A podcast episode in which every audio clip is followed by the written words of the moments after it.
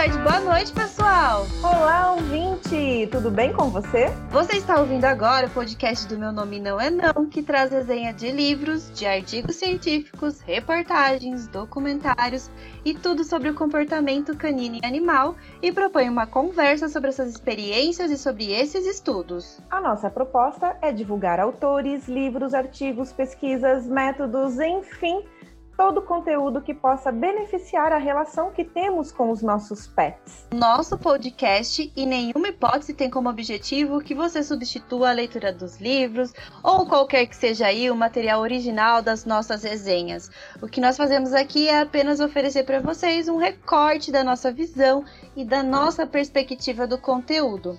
Nossa proposta, então, é te ajudar a encontrar o conteúdo que mais se encaixe na sua busca do momento. E nós esperamos que você se sinta realmente motivado a conhecer mais sobre o que nós estamos resenhando e comentando. Aliás, nas últimas semanas, a gente tem recebido esse feedback, né, Mi? Que, que as pessoas estão comprando os livros porque escutaram o meu nome não é não e isso nos deixa extremamente felizes. Sim, essa é a nossa maior proposta, que as pessoas estudem mais, que as pessoas busquem conhecer mais o mundo do comportamento animal, dos animais que estão ao nosso redor, porque só conhecendo esse, esse mundo, né, esse Anvelt, como diz Alexandre Oroides, é que a gente realmente vai ter empatia e saber viver melhor com os nossos pets. Este programa é produzido por nós, então, eu sou a Miriellen Campos, da Alcão. Eu sou a Nayara Lima, da Dog Be Good.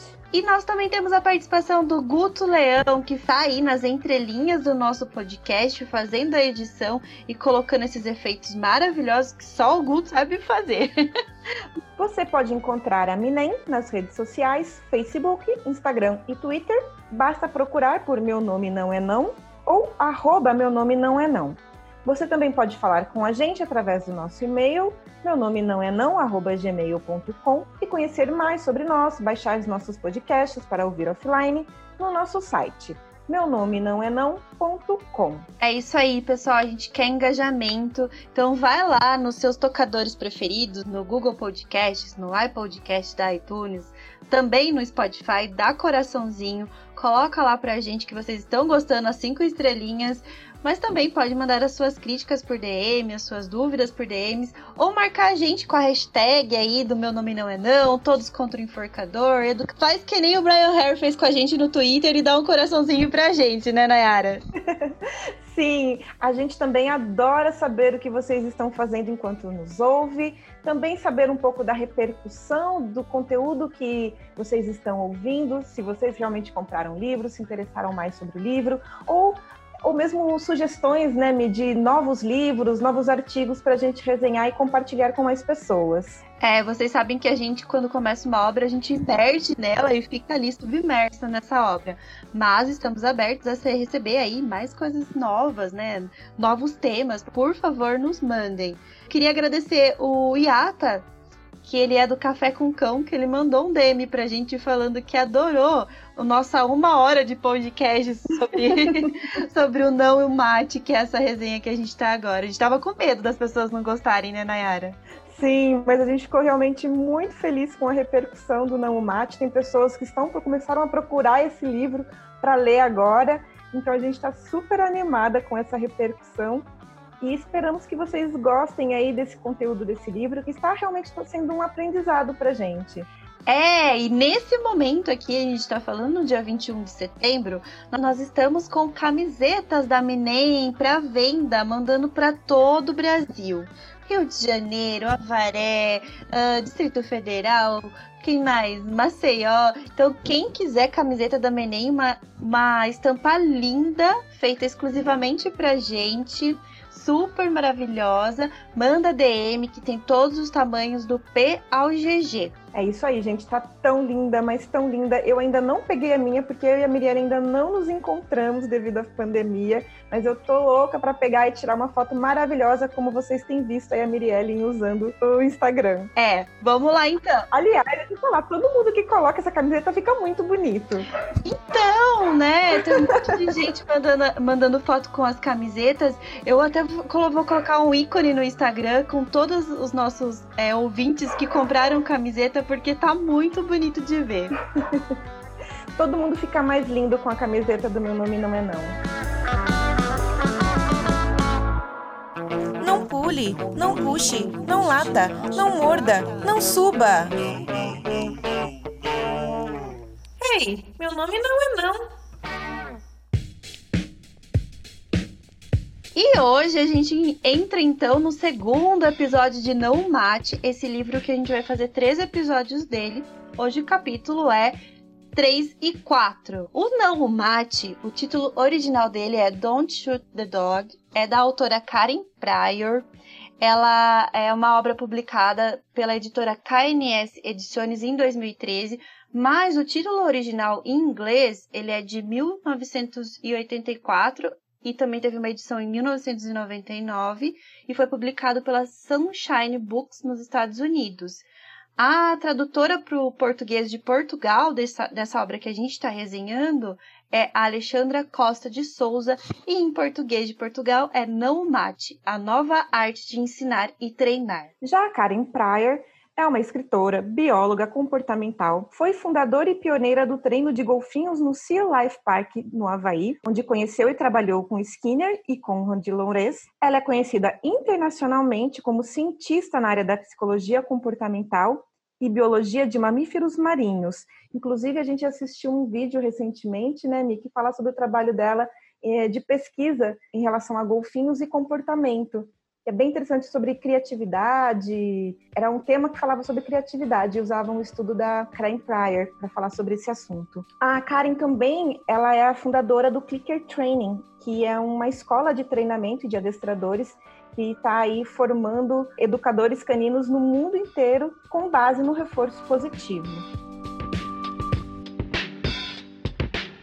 No capítulo 3, controle do estímulo, a gente vai falar sobre cooperação sem coação, segundo a Karen Prauer. E o estímulo, ele é tudo que origina uma resposta comportamental a um indivíduo. A gente vai ficando, né, a gente vai entrando mais na obra, e vai ficando um pouquinho mais denso, mas quem não assistiu o primeiro episódio, por favor, volta lá porque vai ficar pior. vai. E esse capítulo é especialmente difícil. Eu e a Mirielle, a gente acabou se confundindo aí na, na realização das resenhas de, do, do capítulo, dos capítulos e a gente fez a resenha do mesmo capítulo. Então eu tinha feito a resenha desse capítulo e eu fiquei, nossa, esse capítulo é muito difícil. Agora eu vou fazer do outro. E eu tava achando que ia ser bem difícil também. Eu falei, nossa, eu devia ter feito, se eu soubesse, teria feito do outro desde o início, que o capítulo 4 tá bem mais fácil, viu, Mirielle?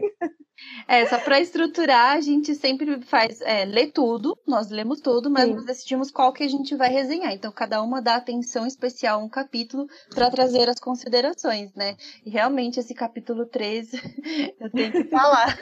Então, peguem a caneta e o caderno e comecem a anotar, porque olha, sempre que lá vem história. Esse não vai dar para assistir lavando louça, ou melhor, não. ouvir lavando louça.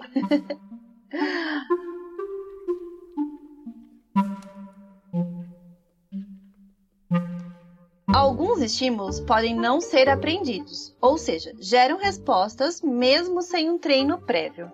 Por exemplo, quando a gente é, acende uma luz, o estímulo é a luz e a luz nos faz piscar. Piscar é um comportamento. Sons altos, por exemplo, são estímulos que nos fazem pular quando a gente ouve por distração. Pular é o comportamento.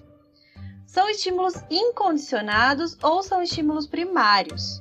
Outros estímulos podem ser adquiridos através de uma associação com um comportamento reforçados. Eles primeiro são neutros, mas após essa associação, eles se tornam determinantes para o comportamento acontecer. Se tornam é, sinais para esses comportamentos. Como, por exemplo, o toque do telefone faz a gente atender, e o semáforo vermelho faz com que nós paremos no trânsito. Na rua, quando alguém diz o nosso nome, nós viramos o rosto, quase que automaticamente. Nosso rosto vai em direção ao som do nosso nome. E às vezes nem estão falando o nosso nome, né? Às vezes é com outra pessoa, mas só o som do nosso nome faz que a gente vira. Apesar que eu chamo Mirielle, ninguém chama Mirielle na rua. Se não for, eu, é mesma. Eu também não costumo ter muito esse problema, não. Agora, quando, sei lá, é Antônio, né? Talvez as é. pessoas virem mais. Enzo. É, é Valentina. Sinal ou estímulo discriminativo abre alas para um comportamento que anteriormente já foi reforçado. O toque do telefone que nós atendemos, ele é um reforço negativo, porque daí o som para, né? Lembra dos, dos reforços que a gente já falou anteriormente. E vem a voz humana, que é um reforço positivo depois do toque. Por outro lado, a ausência de estímulo nos informa que não teremos reforços, como quando o telefone não toca não tem nenhum reforço, mesmo que a gente coloque os, os, fones do telefone no ouvido, não tem nenhuma voz. Então, não tem nenhum reforçador. O maior esforço em uma sessão de treino, ele é estabelecer claramente os estímulos discriminativos para o indivíduo que nós estamos treinando. Isso em relação a todos os animais, tá? Inclusive nós humanos. A autora nos traz que não é somente a aquisição de comportamentos, mas também a precisão e garantia que o comportamento será executado pelo sujeito. Os psicólogos chamam isso de controle de estímulo. Esse processo é inserido em treinos de cães, de soldados, de músicos em orquestras ou bandas, atletas e a nós, pessoas comuns, todos os dias. Às vezes, nós pensamos que temos o controle de todos os estímulos. Porém, quando percebemos que não temos a resposta do outro indivíduo, nós tendemos a exagerar nesses sinais. Por exemplo, numa conversa, a gente começa falando baixo, só que a gente não tem a resposta da outra pessoa, a gente vai aumentando o tom ou gesticulando cada vez mais para que esse comportamento do outro indivíduo apareça. E também, ao fracassarmos na obtenção de uma resposta a um estímulo condicionado, acontece um processo em nós, indivíduos que estamos aplicando é, é, esse acesso aos estímulos, que é talvez uma irritação, uma forma de a gente ficar um pouco ansioso ou nervoso porque a gente não está tendo a resposta do outro. A nossa irritação só poderá ser compreendida sendo um sinal para uma espera de um bom comportamento se o indivíduo já conhecer previamente esse estímulo que é a nossa irritação. Super fácil, né, Nayara? Sim, tem gente que faz as coisas para irritar. É, resumidamente, é isso. E muitas vezes ela consegue. Sim. E se acontecer uma resposta correta a um sinal, Porém, ser uma resposta preguiçosa, segundo a autora, ela fala pra gente que o que está acontecendo é que o indivíduo aprendeu a responder lentamente. E sem um reforço positivo, o sujeito ele não tem a oportunidade de aprender os benefícios de se responder rapidamente e prontamente a um sinal. Então, se a gente está ofertando aí uma, um estímulo para alguém e essa resposta está vindo lentamente, é porque o reforçador positivo talvez não esteja sendo não esteja sendo rápido o suficiente, né? Resumindo, comunicação com deficiência ou controle desleixado de estímulo, que é um estímulo aí desinteressante, são na verdade ordens não compreendidas pelo receptor e não tem nada a ver com desobediência, mas sim com falha de comunicação. Um dos subtítulos desse capítulo é definir o sinal. A gente está falando aqui que o sinal é um estímulo importante para que aconteça um comportamento. Então, a autora ela permite que a gente observe é, como definir esse sinal exatamente com um exemplo. No treino de um cão, para ele sentar, um treinador convencional, ele diz a palavra senta e pressiona a traseira do cão ao chão ou faz algum outro tipo de, de uso de um instrumento, né, para que a traseira do cão ela encoste no chão por algumas repetições até que o cão sente cão entende depois da palavra senta, se ele não se, se ele se sentar, aliás, ele evita ser empurrado ou sofrer algum tipo de reforço negativo.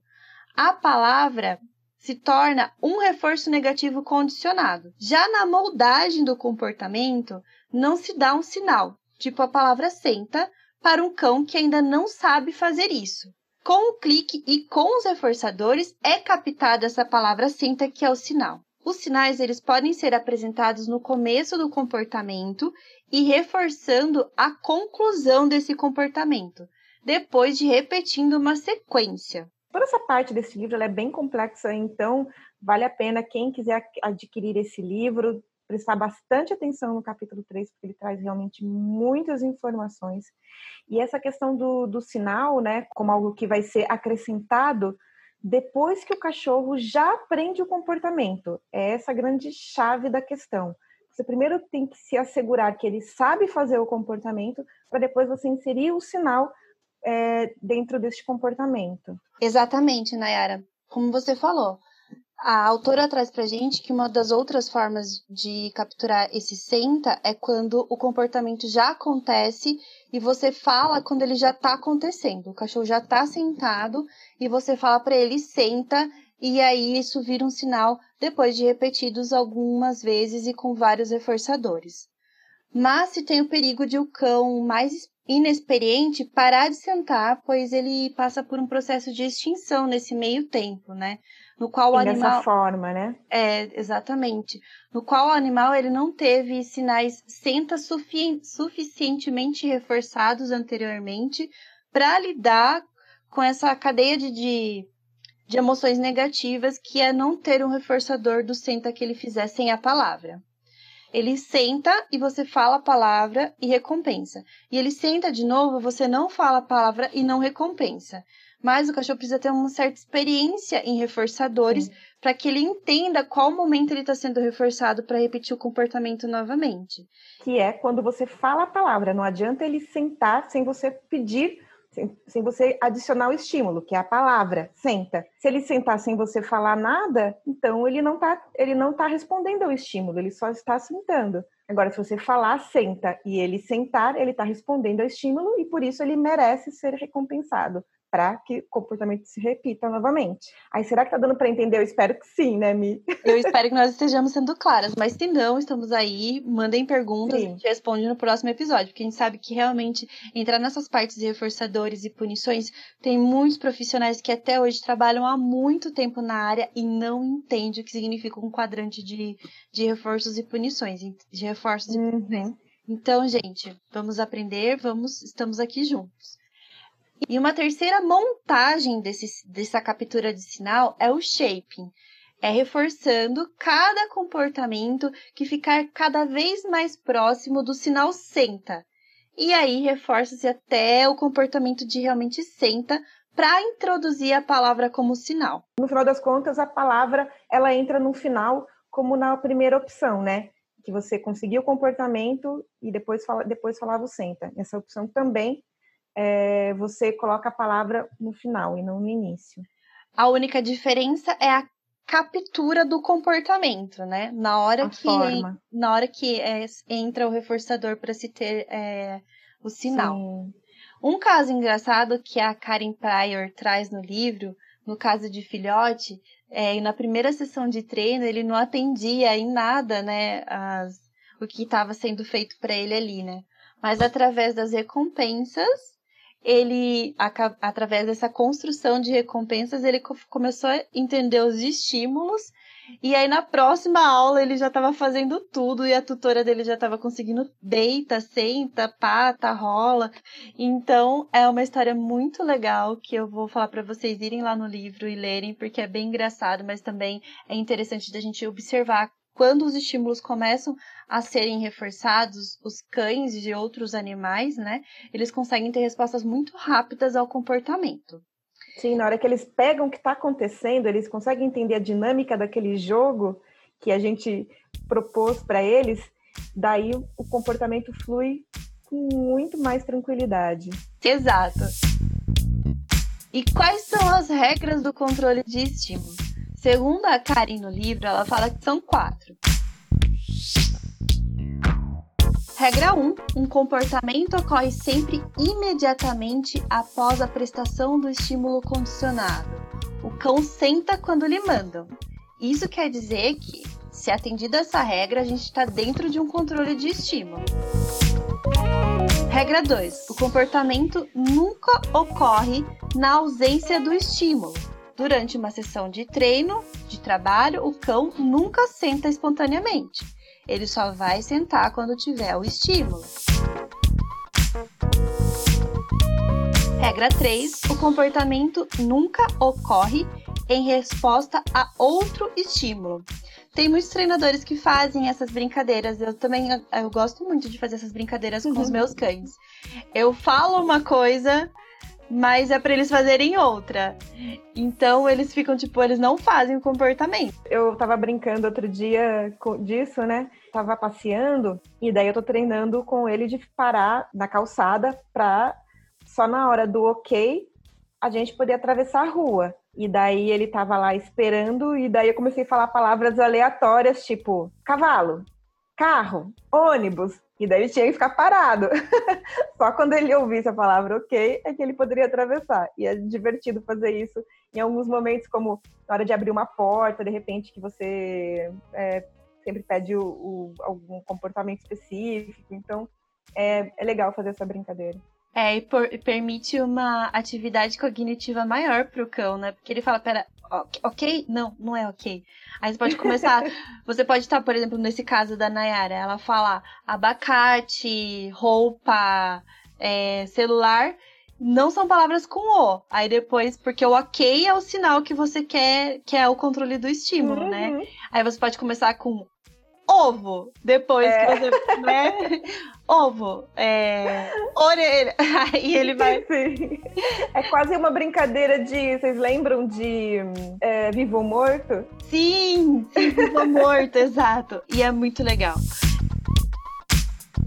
Quarta regra, então, é: nenhum outro comportamento ocorre em resposta a este estímulo. Quando diz senta, o cão não responde deitando-se ou saltando, ou lambendo, ou latindo, ou fazendo outra coisa. Então, para a gente ter realmente um controle de estímulo, que é o quê? Ter capturado esse sinal, né?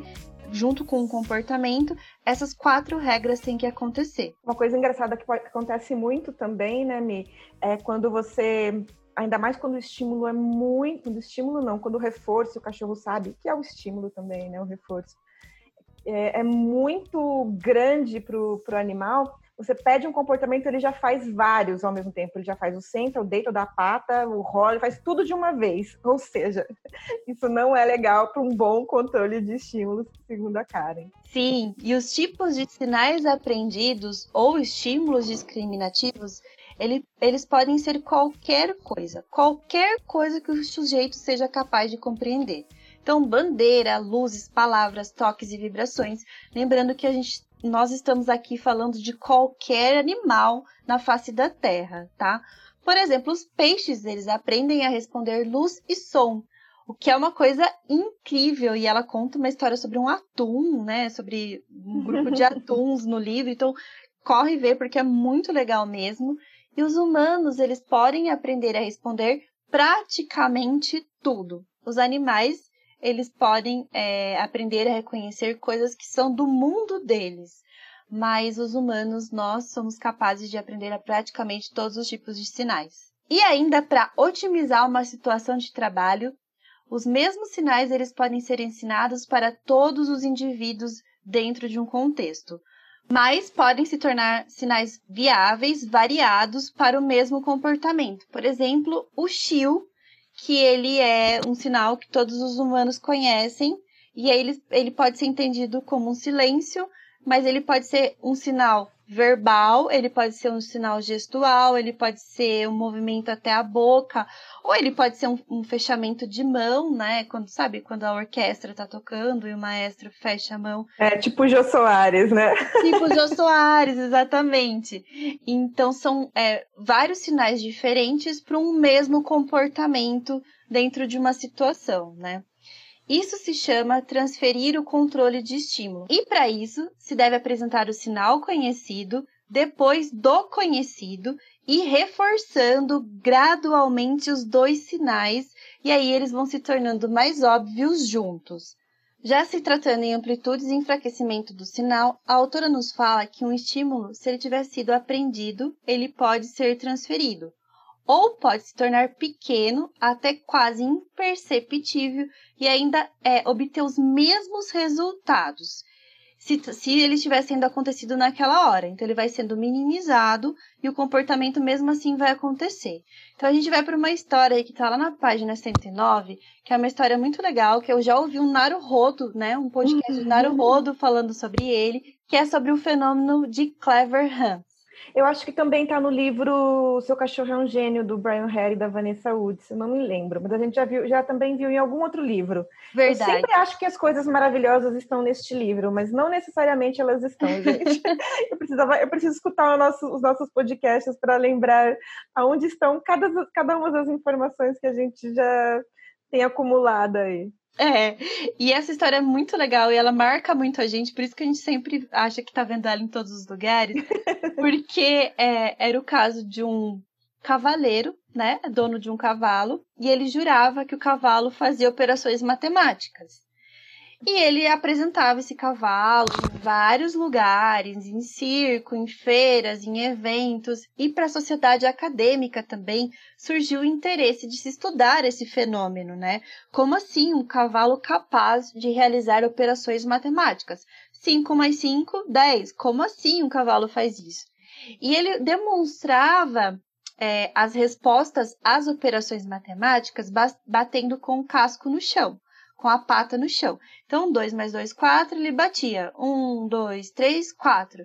Isso fazia a plateia toda entrar ao delírio, né? Quem não? Eu também ficaria super admirada se eu não soubesse, né? Se eu não tivesse lido nada a respeito. Uh, mas o que acontecia com o cavalo, o que se percebeu, é que o dono do cavalo, ou a plateia, ou o condutor do cavalo naquele momento quando se chegava à resposta real daquela equação ou daquela operação matemática, as pessoas mudavam os seus comportamentos gestuais na presença do cavalo e faziam aquele, aquela preparação para o ó. Oh! Um semblante, né? Nossa, ele está descobrindo, você arregala os olhos, né? Ou Isso. mesmo os mínimos gestos, né?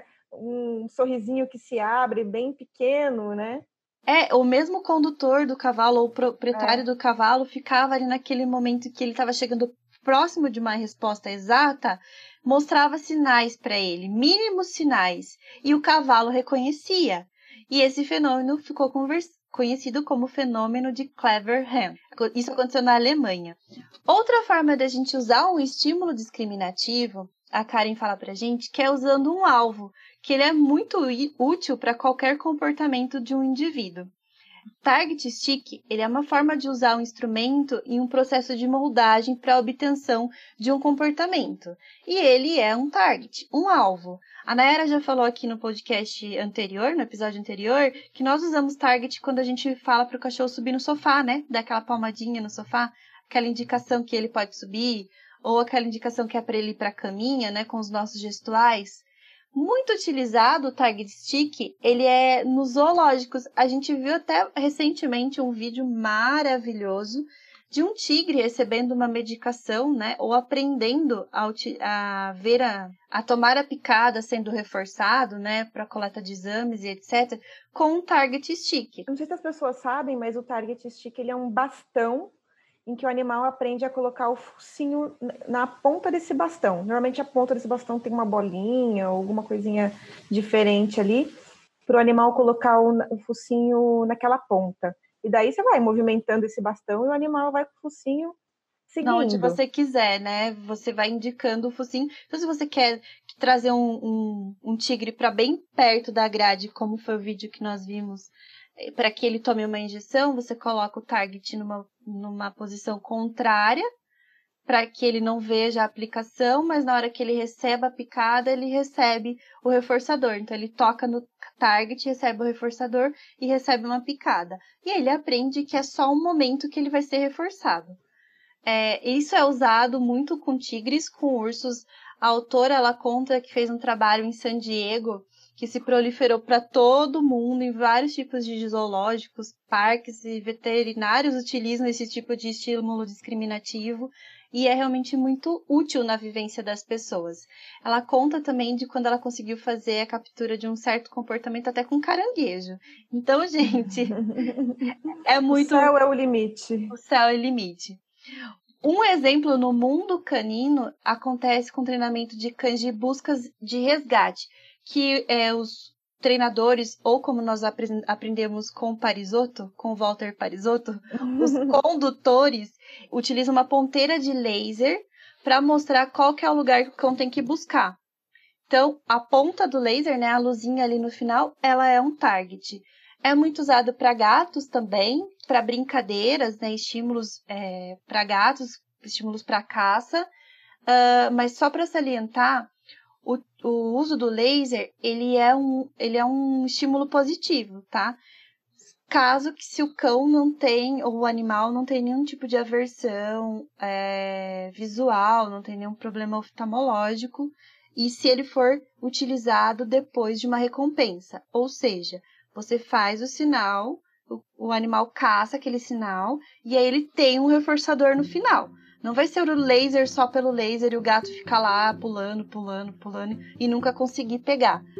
No mesma coisa que os cães de busca e resgate, eles não vão seguir um laser e nunca encontrar nada. É claro que eles vão ser trabalhados para lidar com frustração, mas depois o laser tem um reforçador. Então, depois que eles chegarem ao final do target, né, onde o target está sinalizando, eles vão ter um reforçador. Sobre o uso de estímulos aversivos condicionados como sinais, a Karen ela traz um exemplo novamente que ela já utilizou no livro, que é o puxão nas rédeas, né? Seguido de um puxão mais forte se, se o condutor não for atendido no caso de montar num cavalo e querer fazer uma curva. A autora ela salienta que o esforço nesse sentido chegam a causar problemas aos animais, porque você puxa ali a rédea para o lado esquerdo, se o cavalo não vira, você vai puxar ainda mais, né? Isso é um estímulo aversivo condicionado como um sinal. Ela fala que isso vale para as coleiras, que têm a função de estrangular, sendo um estímulo aversivo extremamente forte para relembrar o cão do que pode vir se isso já foi condicionado antes. Aquele famoso enforcamento, né, que a gente já viu várias, uhum vários treinadores utilizando, infelizmente ainda utilizam.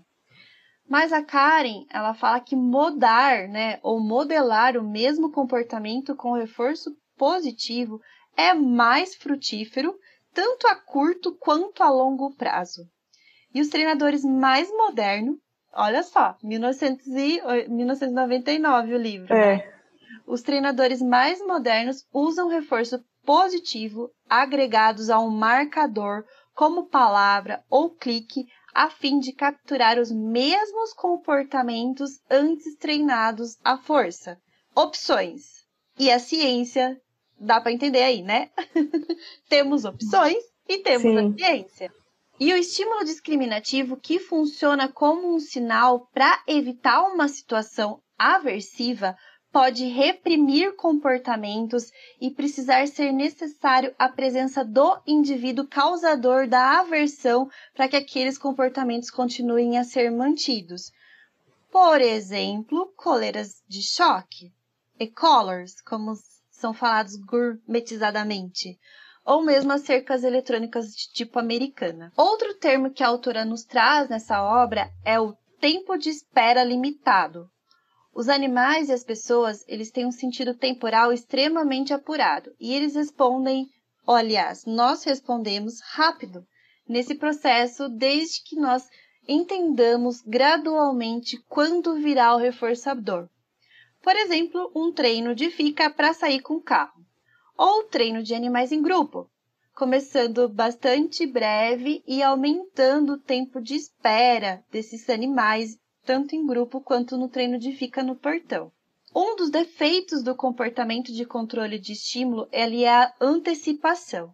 Assim que o indivíduo percebe a situação, antes do sinal ele já emite o comportamento. A Nayara já falou sobre isso nesse episódio também, que é quando o cachorro faz senta, deita, rola, nananana, porque tá tendo um estímulo e ele já sabe que vai ter o reforçador. Para corrigir uma situação como essa, é legal então não reforçar nada por um minuto, por dois, por três, e aumentando isso é, gradativamente para retornar para o comportamento com o sinal quando você der. E dessa vez, assim aparece um reforçador. É engraçado que no livro ela fala que, em relação a pessoas, pessoas que gostam de antecipar coisas, elas são irritantes. Eu achei muito engraçada, cara. E as pessoas que se antecipam são muito, são, são muito irritantes. Ela é bem sincera. É. Não reforçar pode ser entendido como uma punição, mas é uma frustração necessária dentro do controle desse tempo.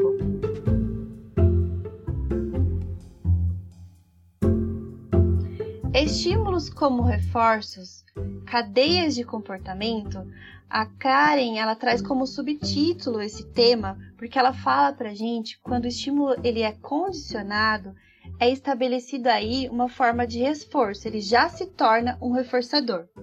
Sendo assim, o estímulo discriminativo mostra que um acontecimento desejável vai acontecer. Você dá o sinal e logo vai vir o reforçador. Assim surgem as cadeias de comportamentos que são muito comuns na nossa vida. Podem ser cadeias homogêneas, que são comportamentos repetidos como saltos de cavalos e etc. E podem ser cadeias heterogêneas, que acontecem quando vários comportamentos diferentes acontecem e se tem um reforçador por último.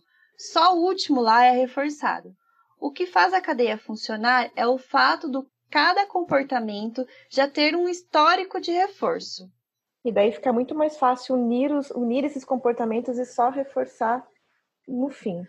Acontecem problemas dentro das cadeias de comportamento, claro, quando é um pedido um comportamento que não é previamente treinado dentro daquelas quatro regras de controles de estímulos que a gente já falou anteriormente. E um dos maiores exemplos de cadeia de comportamento que a autora traz é o nosso banho.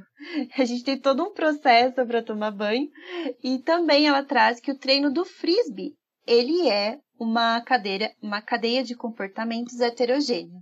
O controle de estímulo ele generalizado acontece quando no quarto comportamento o controle de, de estímulo já está estabelecido. Daí em diante, cada nova combinação de comportamentos será assimilada de forma mais rápida pelo indivíduo. Como a Nayara disse, se a gente não conhecer, não tiver sido reforçado por cada comportamento, a gente não consegue fazer uma cadeia de comportamento acima de quatro comportamentos.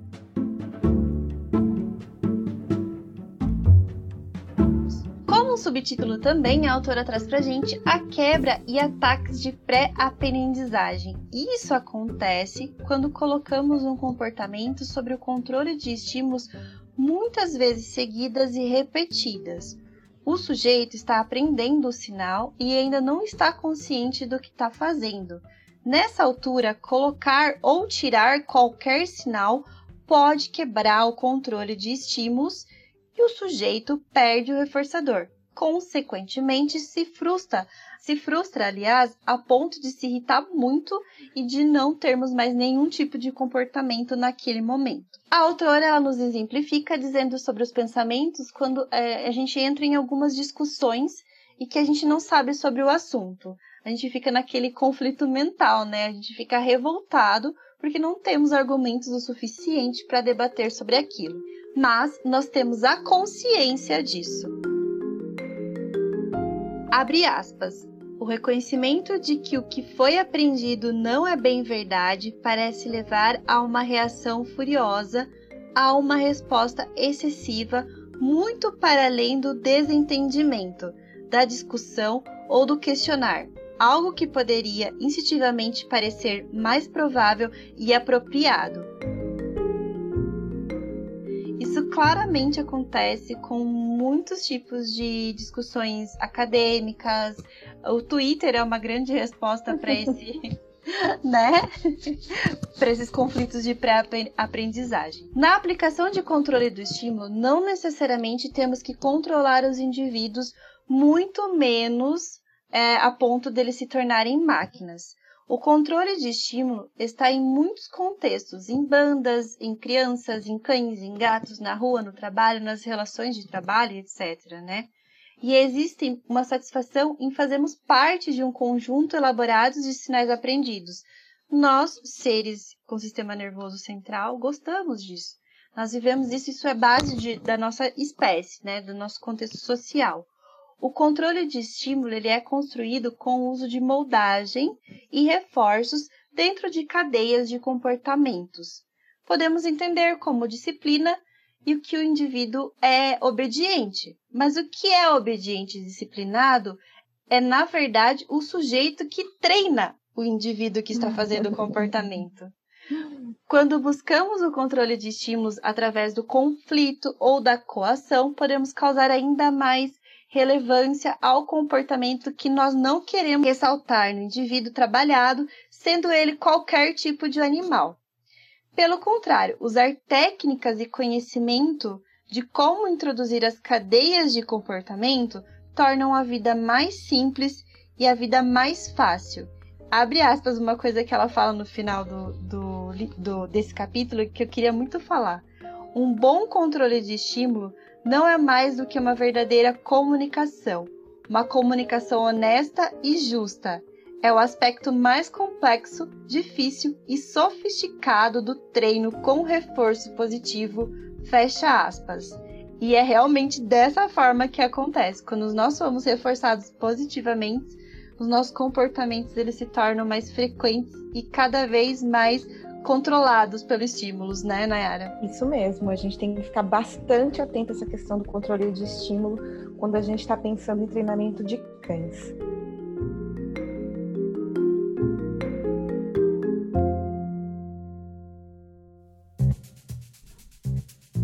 Destreinar, usar o reforço para se livrar de comportamentos indesejados. Ou seja, a gente vai ver agora como desfazer comportamentos e não construir comportamentos. Eu acho interessante a gente falar agora neste início deste capítulo que reforçar, inclusive, que é muito importante a gente sempre contextualizar quando foram escritos os livros que nós estamos lendo, ou os artigos, enfim, até mesmo documentários. A Karen, ela é fundadora do Clicker Training, e hoje, a sua escola de adestramento é mundialmente conhecida e todos reconhecem o trabalho dela e da equipe dela, que é focado no reforço positivo, sem o uso de métodos que geram dor ou medo nos animais. Mas neste livro, ela ainda demonstra usar algumas técnicas para repreender comportamentos indesejados. E apesar dela falar que ela prefere realmente usar todas as, as fadas boas, a gente vai ouvir um pouco mais para frente ela falando sobre isso, ainda assim ela considera é, técnicas aversivas. Mesmo porque de quando o livro foi escrito, a gente nem pode imaginar o contexto também regional que ela vive, né? Uhum. Tem, tem esses poréns. Nesse capítulo, a gente consegue perceber até alguma ironia em algumas, algumas coisas que ela coloca. Por exemplo, você abandonar seu marido ou pedir o divórcio, sendo uma mulher casada, né? Simplesmente porque a pessoa chegou um dia de mau humor em casa. Então ela coloca, é uma solução, entendeu? Pede o divórcio, quer resolver o problema, pede o divórcio. Ou seja, quem vai fazer isso é extremamente radical. Ninguém faz esse tipo de coisa por causa de um mau humor da, do companheiro da companheira, entendeu? Mas ela coloca que é uma forma de solução. Então a gente vai ver essas formas de solução aí de resolver problemas de comportamento. Não necessariamente são técnicas para serem utilizadas, mas são técnicas que resolvem um comportamento, né? Exatamente. Quer resolver? Pronto. Então, vamos lá. O capítulo 4 vai tratar de como podemos nos livrar de comportamentos indesejados, não só com animais, mas como com pessoas também. Segundo a Karen, existem oito métodos para isso acontecer. Quatro são as fadas más e quatro são as fadas boas. E ela diz que ela acredita que cada uma tem o seu lugar, mas não recomenda todas elas para todas as situações. O primeiro método é o mate o animal. Matar significa também fazer o indivíduo sumir. Pode ser doando, ou no caso de humanos, como eu já falei, se separando, ou separando fisicamente na casa, né? O cachorro está latindo muito, enfim, ou está fazendo algum comportamento que você não gosta, você tira ele daquele ambiente e leva para outro, ele vai estar ali, sumiu da sua visão, sumiu daquela situação em que ele estava agindo, por exemplo, roendo um móvel. Você tira ele dali e vai parar de roer um móvel. Ela coloca isso dentro dessa categoria, o mate. A Karen fala que este é um método, no final das contas, que é severo realmente, mas que ele pode ser justificável dependendo da situação. Essa técnica não ensina novos comportamentos e não modifica também. E é até possível empregá-la de maneira não cruel, como eu já falei, afastando o animal do ambiente que ele está tendo comportamento indesejado. O método 2 é o castigo. A Karen diz que é o favorito dos humanos, mas é uma forma grosseira de modificar um comportamento e boa parte das vezes não funciona. Acho importante destacar isso. Inclusive, no final, ela dá o alerta que ela não recomenda o castigo, mas ele existe. É, e ela, ela fala como castigo em todas as hipóteses, né? Ralhar com uma criança, bater no cachorro, retirar o salário de um funcionário, mudar de empresa, torturar uma pessoa que desobedeceu. E agora, no capítulo 4, esse método realmente acontece em todas as situações, em todos os contextos. Não é só cachorro, cavalo, nem golfinho. Sim, eu acho legal até você citou isso, né? Que os livros, em cada um dos métodos, ela traz uma tabela exemplificando como aplicar esse método dentro é, desses contextos. Então, ela, em todos os métodos, ela vai trazer soluções para o companheiro de quarto deixa a roupa suja espalhada, o cão ladra no quintal toda noite, crianças barulhentas no carro, o cônjuge normalmente chega a casa de mau humor, pancada no tênis deficiente, ou seja, uma jogada que não está sendo bem feita, funcionário mandrião ou preguiçoso, detestar escrever cartões de agradecimento, o gato salta para cima da mesa da cozinha, o condutor de autocarro carrancudo falta-lhe ao respeito e enfurece-o, um filho adulto que deveria ser autossuficiente quer voltar a dividir a sua casa. Então, em cada método, ela explica, exemplifica como que funcionaria. Eu não vou entrar em detalhes aqui, mas quem ler o livro saberá. Então, voltando ao método 2, que é o castigo, para piorar, tendo o castigo não funcionar, em vez de mudarmos a estratégia, a gente acaba aumentando a intensidade do castigo entre aspas. O que é mais horrível no aumento do castigo é que ele não tem fim, fecha aspas. É sempre que a Miriam já falou, aumentando a intensidade. Está falando mais alto com a pessoa, de repente está gritando com a pessoa, de repente já está espancando outra pessoa dentro de uma discussão. Por isso, com cuidado com qualquer tipo de método punitivo e cuidado com o meu nome não é não, porque como é, né, é não, mas o que pode ser feito depois disso? Porque normalmente começa-se com a palavra não, aí depois vem uma chinelada, aí depois vem. Daí vem um não. Aí vem o tra... vem não. É, exatamente. Vem o grito, daí depois vem a chinelada, depois vem o tranco, depois a gente já tá partindo pra coleira de choque, né? Já passou pelo enforcador e tá na coleira de choque. Então, cuidado. Um dos motivos de não funcionar é que o castigo não coincide com o comportamento nem mesmo nós humanos, com a capacidade cognitiva que a gente tem, com a nossa memória, mesmo a gente, a gente não tem essa capacidade tão forte de associar uma punição que demora muito para acontecer. Tanto é assim que muitas pessoas que são presas voltam a cometer os mesmos crimes, inclusive. No final, a punição não serve de nada, pois ela não provoca melhoria no comportamento. Ela traz o exemplo. Se um cão é punido por trazer como caça um coelho em vez de uma ave, o cachorro pode ficar sem entender porque foi castigado e até se afastar do dono, porque ele sabe que toda vez que chegar perto dessa pessoa, ele será castigado.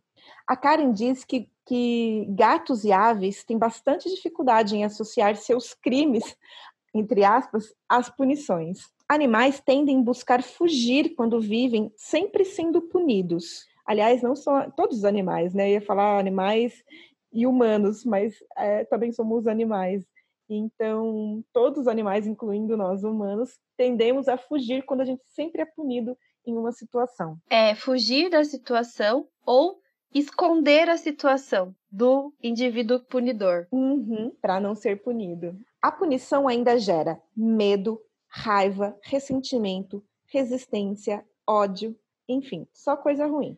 O castigo pode funcionar se o comportamento está no seu início, mas não garante que o animal não faça quando a pessoa que o castiga estiver ausente, que é o que a Miriam acabou de dizer. Faz quando a pessoa não está vendo. Castigar costuma dar uma sensação de controle a quem dá o castigo, quem oferece o castigo. A sensação de que ele está dominando, que está num nível superior. A hierarquia é algo que é natural em muitas das espécies que vivem em grupo. Mas o castigo para o ser humano tem algo de recompensante, segundo a Karen, pois o faz, pois faz a pessoa se sentir dominante daquela situação. Ela fala também que é, um, é que gera um, um sentimento que só nós humanos temos, que é a vingança, né? E é um, um sentimento reforçador para o indivíduo que pratica, para o humano que pratica.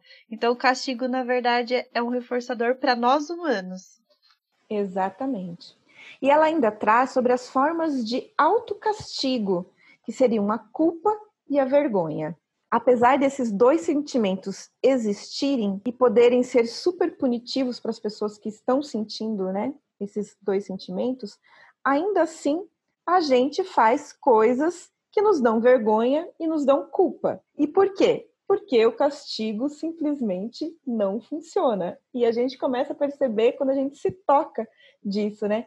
Quantas, quantas vezes a gente se autoflagela e mesmo assim a gente não muda o nosso comportamento? Então, porque a gente acredita que, autofla, que autoflagelar, que flagelar o outro, o castigar o outro, irá resultar em alguma coisa positiva. Não, né? Tem uma aspas que, ela, que eu vou abrir que ela fala no, no livro que é, é se você quer mudar né, um comportamento, alterar um, um dado comportamento de um indivíduo, nesse caso a questão é treino. E você tem que dar atenção às fragilidades e, e etc. E qual a ferramenta que você vai utilizar. Ou, se você quer realmente vingança, ela fala que nesse caso você deve procurar um reforçador mais saudável para você. Eu traduzo isso como faça terapia. Ótimo. ela tem um humor bem sarcástico, a Karen. 3. O método negativo. O reforço negativo acontece quando um comportamento acontece para interromper algo desagradável. Ou seja, é preciso haver algo que o sujeito não quer que aconteça acontecendo e que pode parar se ele fizer um comportamento. A autora diz que existem muitos reforços negativos na vida.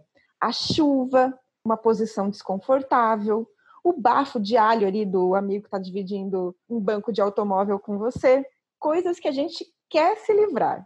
Ela conta ainda que quase todos os treinos tradicionais usam reforço negativo. E realmente é possível usar o reforço negativo para fazer a moldagem do comportamento. Mas, em primeiro lugar, é preciso tomar cuidado para que o estímulo que gera o desconforto não aumente. O que ela falou sobre, o que ela fala sobre o castigo, né?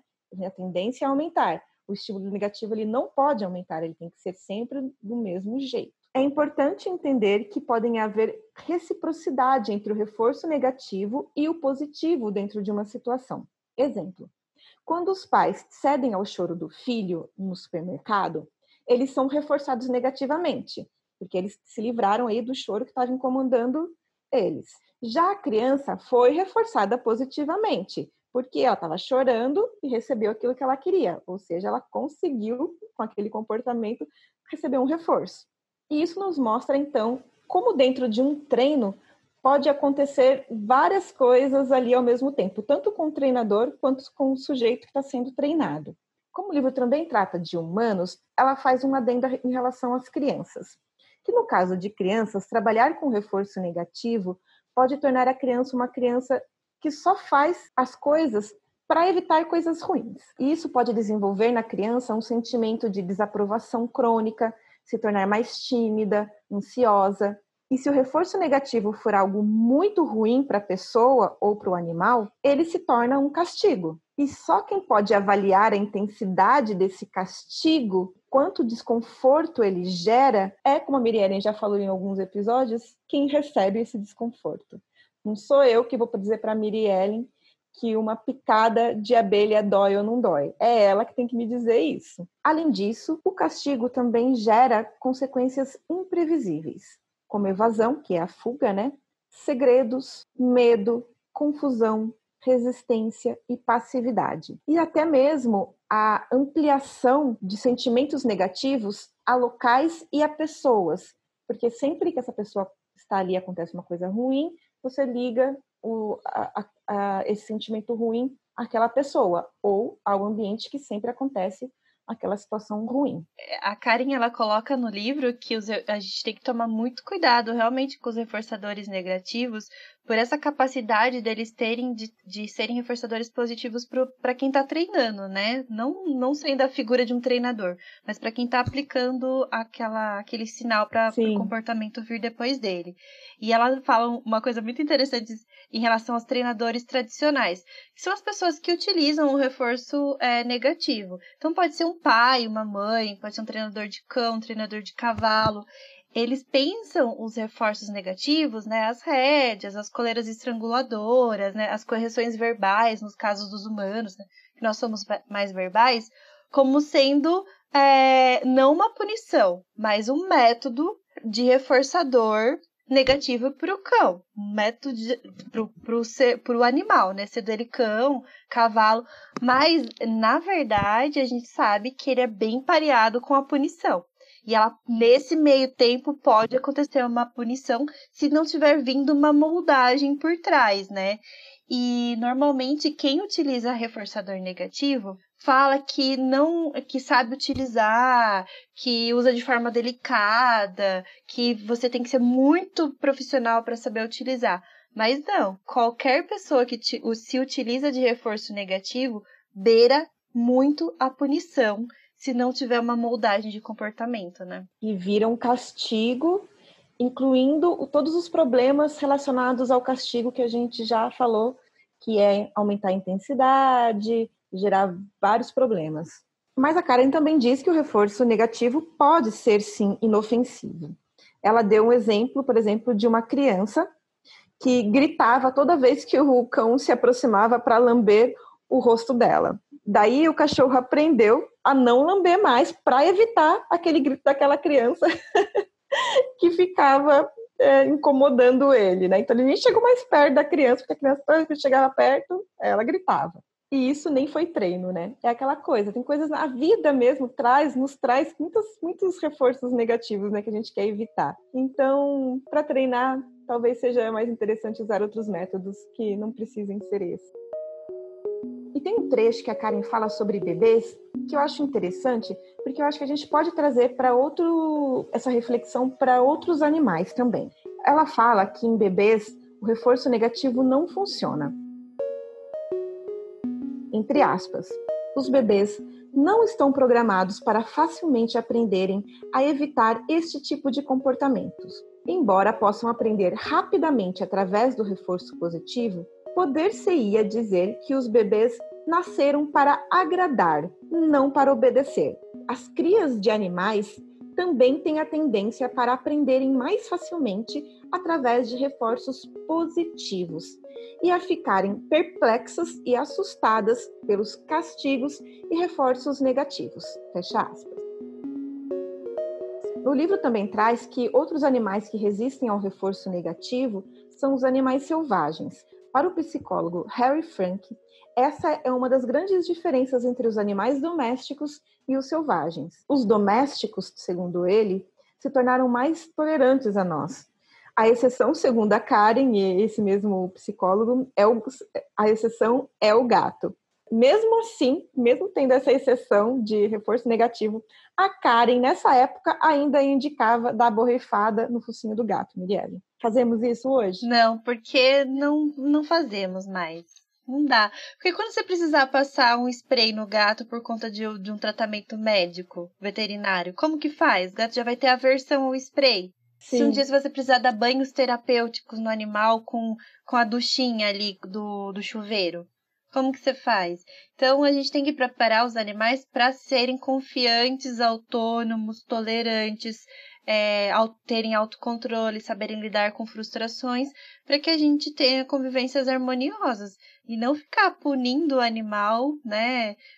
Dando uhum. é, situações em que ele saia de contexto para ter um reforço, ou seja, né, tendo reforços, aplicando reforços negativos, até que ele se sinta acuado, viva num ambiente de extremo medo. Então, não dá.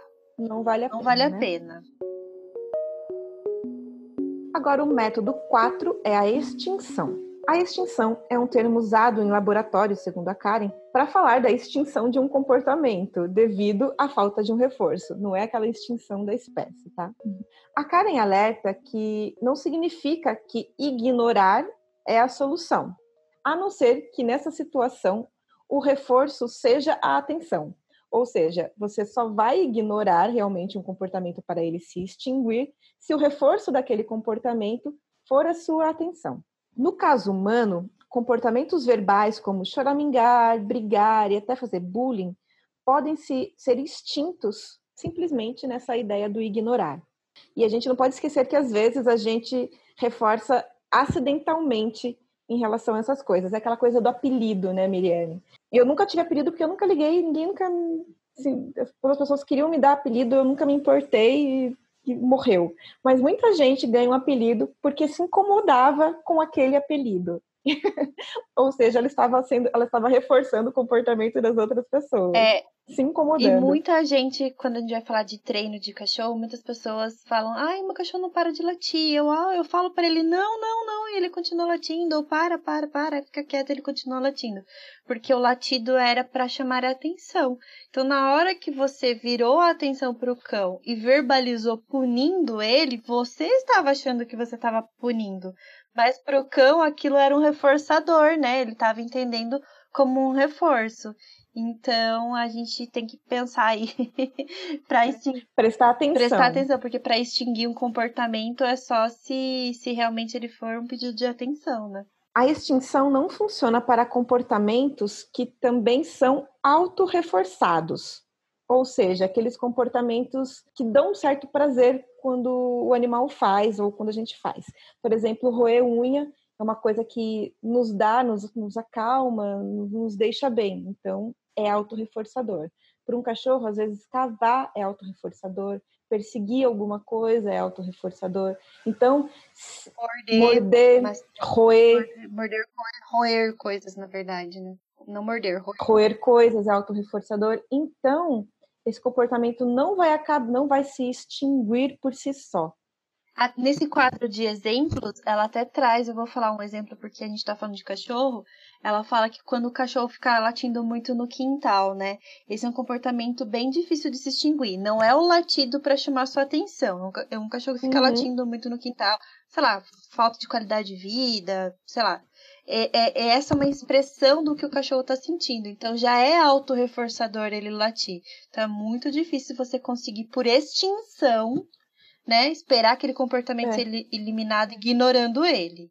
Não vai ser ignorado. Aliás, não vai ser extinto, é. né? Outro fator a se considerar quando a gente pensa em comportamentos e pensar aí na extinção é que existem comportamentos realmente que são temporariamente limitados, como a ansiedade para passear, chegar no parque, cheirar tudo, ou mesmo para brincar entre as crianças. A Karen diz que é mais fácil a gente deixar a criança e, o, e os cães correrem no parque gastarem bastante energia, porque depois isso acaba. Não é um comportamento permanente. Também no caso de cães, é possível fazer um exercício leve antes do passeio para você conseguir ter um passeio um pouco mais calmo. Isso você já resolve essa questão de comportamentos temporariamente limitados. A habituação também pode ajudar neste caso de extinção de comportamento. método 5, treinar um comportamento incompatível. Daí ela diz que começam as fadas boas, os métodos positivos e um bom método é o comportamento incompatível. Um cão ele não irá perturbar ali na mesa pedindo comida se ele tiver aprendido a ficar na caminha, por exemplo. Ela fala que pessoas sensatas usam esse método, porque eu já ouvi que treinar comportamentos incompatíveis não é treinar um cão. Mas olha aqui o que a Karen nos diz, que pessoas sensatas usam este método. A Karen ainda aconselha como modificar o próprio comportamento, comportamento relacionado a estados emocionais, como sofrimento, autocomiseração, e ela aconselha você a ter um comportamento incompatível com autocomiseração ou sofrimento, que é dançar, cantar, correr ou ter uma atividade motora altamente cinética, ou seja, que é incompatível com a tristeza.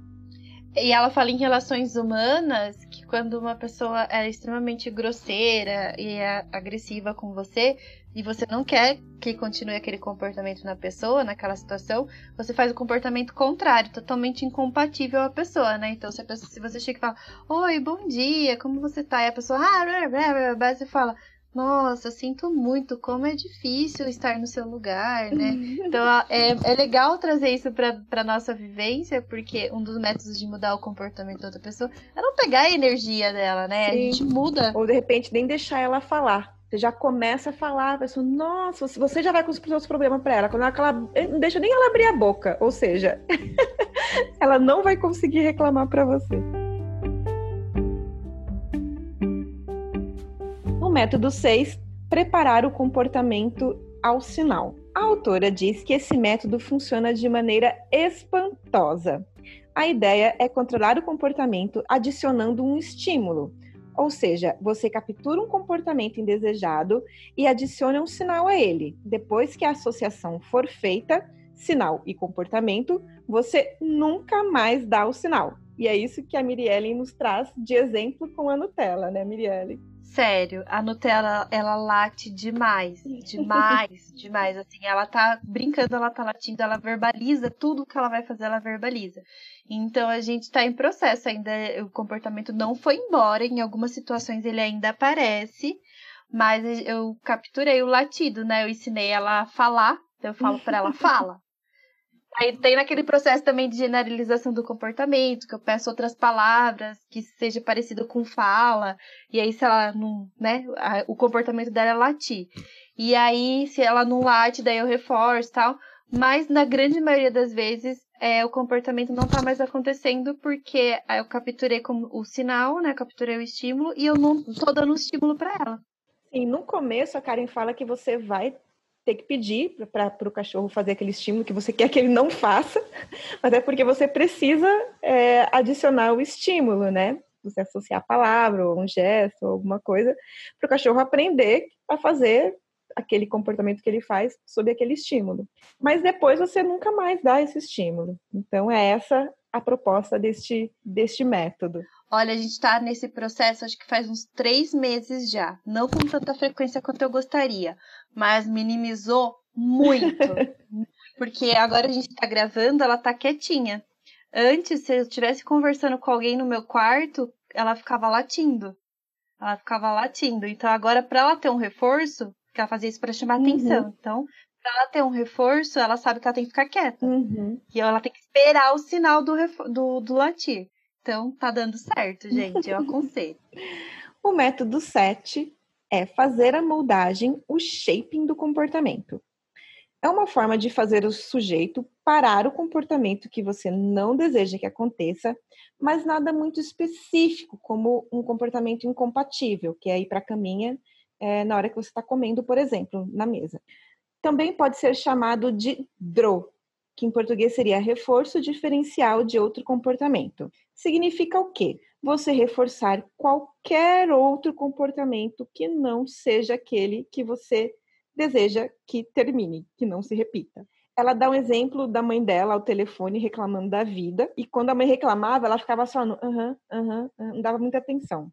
E quando a mãe falava alguma coisinha diferente, ela já começava um assunto, já é, né, demonstrava muito mais é, faladeira ali na, na, conversa com, com a mãe no telefone, e com isso ela conseguiu modificar o comportamento da mãe em ficar reclamando da vida ao telefone. É, eu já vi muitos treinadores falando sobre até coachings mesmo, né? O pessoal aí do, da, da, linha coaching falando que esse método ele é o último a ser utilizado pelas pessoas mas que ele deveria ser um dos primeiros a serem utilizados para modificação de comportamento. É, porque a Karen mesmo fala, ah, eu tentei brigar com ela de volta, eu tentei responder uhum. sim, sim, aham, uhum, aham, uhum, mas o comportamento da mãe no telefone continuava sendo né, um comportamento que a Karen não queria. E aí só depois ela empregou essa técnica. Então, vale a gente lembrar, vamos deixar para fazer modificações comportamentais com um monte de aversivo e depois vir, né? E outro, outro exemplo que ela traz no livro, inclusive na tabela, é premiar um cão que late muito quando ele está em silêncio. Que a Miriam também falou que faz isso com a Nutella. Tá em silêncio, tá quietinho, tá pulando, tá descansando. Você premia também é, esse comportamento. Eu tenho, eu tenho um cachorrinho que eu fazia dog walker, né? Experiências de vida. Aí ele latia demais. Né? A tutora dele falou assim: não, leva o borrifador de água, não sei o quê. Eu falei, nossa, a única. Mas jamais que eu vou levar um borrifador. mesmo com a autorização do dono. O que eu comecei a fazer? Comecei a dar um monte de petisco para ele. Por nada. Tava andando na rua, tava dando petisco. Ou levava o brinquedo dele e deixava ele, tipo, você ficava jogando para ele para ele carregar na boca. Ou seja, os passeios estão muito mais agradáveis, menos menos latido. Ou seja, você usou dois métodos aí, o comportamento incompatível, que é segurar um objeto na boca, e o comportamento, o draw, que é é o draw, reforçar qualquer comportamento é. que não seja o latido. Então ele anda, eu reforço. Ele olha pra árvore, eu reforço. Ele faz xixi, eu reforço. Menos o latido. Porque eu sei que o reforçador alimentar e o brinquedo e a brincadeira são grandes recompensas para ele. Então a gente vai utilizando os reforçadores do indivíduo. Exatamente. Método 8, mudar o comportamento que, para encerrar, ela propõe eliminar a motivação para que aquele comportamento indesejado aconteça. Ela escreve, abre aspas, uma pessoa que tenha comida suficiente não vai roubar um pão, fecha aspas.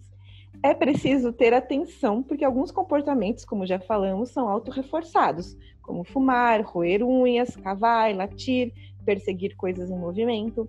A Karen diz que não somos muito bons em entender as motivações, até mesmo médicos passam por cima das causas que estão gerando os sintomas para muitas vezes só tratarem os sintomas mesmo. Então, se um cachorro late muito a noite toda, pode ser que ele precise gastar mais energia durante o dia, ou que ele esteja inseguro ou se sentindo solitário durante a noite. Resolver essas questões podem ser a solução do problema. Se um gato sobe no móvel com comida, retire a comida e dê a oportunidade dele subir e escalar aonde é permitido.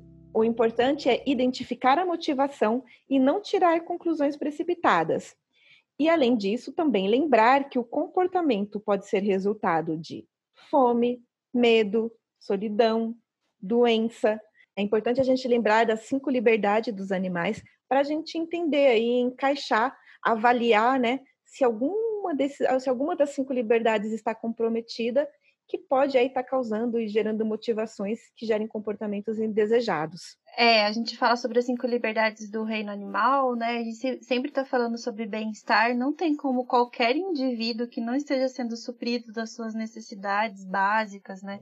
Ter qualquer tipo de comportamento aceitável. É a mesma coisa de a gente falar para uma pessoa que tá com fome, vê uma feira onde não tem nenhum feirante, toda a comida tá lá livre, e você fala pra pessoa, não pegue nenhuma comida, e a pessoa tá morrendo de fome, né? Então, vamos, uhum, uhum. vamos aplicar aí um pouco de bom senso na hora de trazer comportamentos novos ou querer extinguir comportamentos. O capítulo ainda traz mais informações sobre motivação e exemplos de modificação de comportamento através da combinação dos métodos que já foram descritos neste capítulo. Sobre motivação, ela escreve que deixar um animal sem comer para motivá-lo costuma ser uma péssima opção. A Karen relata que no Sea Life Park eles nunca deixavam os animais passando fome. E isso ela aprendeu ali, porque dentro da psicologia experimental, que ela também é, estava né, fazendo parte, isso é bem comum. Ela escreve que alguns animais comem muito, mas ainda assim preferem a interação social como recompensa. E é importante perceber que nem sempre a comida é a principal fonte de motivação de um animal. Ou melhor, a comida não precisa ser a principal fonte de motivação de um animal. De qualquer forma, para Karen, as privações, sejam elas quais forem, são desnecessárias e prejudiciais. Ela escreve, abre aspas, é uma desculpa esfarrapada por um mau treino, fecha aspas. Sintomas de estresse e dependências químicas podem ser tratados também com modificação comportamental, dentro aí desses oito métodos, mas não somente por eles, a gente sabe que também às vezes é necessário medicações e outras coisas.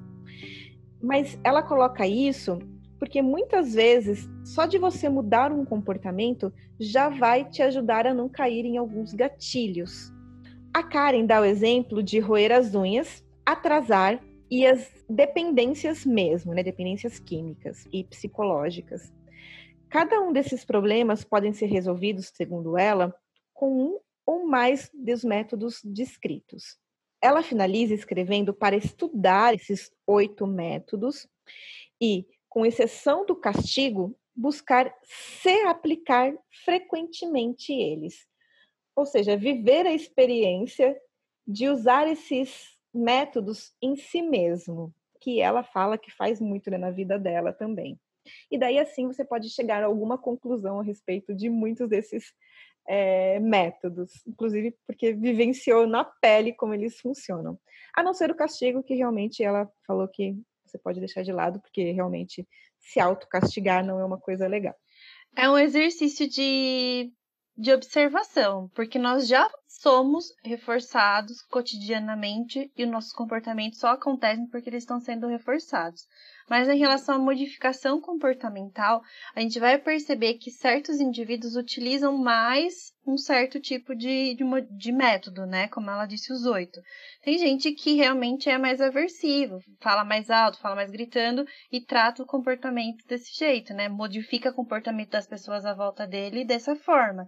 Então, é, a gente já faz isso. Eu acho legal trazer dessa forma, porque aí a gente começa a perceber no nosso cotidiano o que, que a gente faz. É, eu já recebi uma mensagem não tão agradável de uma pessoa que eu gostava muito, falando de uma outra pessoa. E aí eu falei, tipo, não quero essa conversa, não gosto desse tipo de conversa, não queria que essa pessoa tivesse esse comportamento, né? Sim. Então, o que, que eu fiz? Eu simplesmente não respondi. Ignorou. Ignorei e falei sobre um outro assunto, que era um comportamento incompatível. Então, assim, a gente já utiliza isso toda hora. Na hora Sim. da gente lavar a roupa, na hora da gente lavar a louça, na hora da gente sair trabalhar, na hora da gente ligar o carro, na hora de a gente tomar. Ah, qualquer coisa a gente tá fazendo isso. Qualquer comportamento. É verdade. Se a gente quer mudar alguma coisa na gente mesmo, é, ah, eu queria tanto ser desse jeito, eu queria tanto. Né? Que tal a gente começar a pensar nesses reforços, como a gente pode se reforçar, como a gente, como a gente pode eliminar é, comportamentos que fazem com que a gente faça coisas que a gente não quer fazer no final das contas, quando a gente reflete sobre aquilo, putz, não queria fazer aquilo, não queria repetir esse tipo de comportamento, mas tô lá repetindo coisa, tô brigando com a pessoa pela milésima vez. Então, como eu consigo modificar meu comportamento para resolver essas, essas, essas coisas, né? Então é legal trazer essa reflexão. É, identificando esses sinais que já estão condicionados, né, esses estímulos Sim. que foram condicionados previamente, e aí a gente consegue modificar os gatilhos, né? Como a Nayara acabou de finalizar. É. Essa coisa da motivação mesmo. Por que, que, é isso? Tá, por que isso está me motivando, né? Já começa a pensar por aí, que ela falou que é tão difícil a gente, às vezes, né, entender a motivação, e é mesmo, ainda mais quando se trata da gente. Por que que tá, o que está motivando a gente a repetir esse comportamento, né? Então, começar a tentar mudar, né? Mud acabar com essa motivação para que a gente consiga mudar de repente mesmo. É, se a gente quer pensar em modificação comportamental, a gente tem que começar a é, observar os comportamentos que nós mesmos fazemos à nossa volta, né? É, exatamente.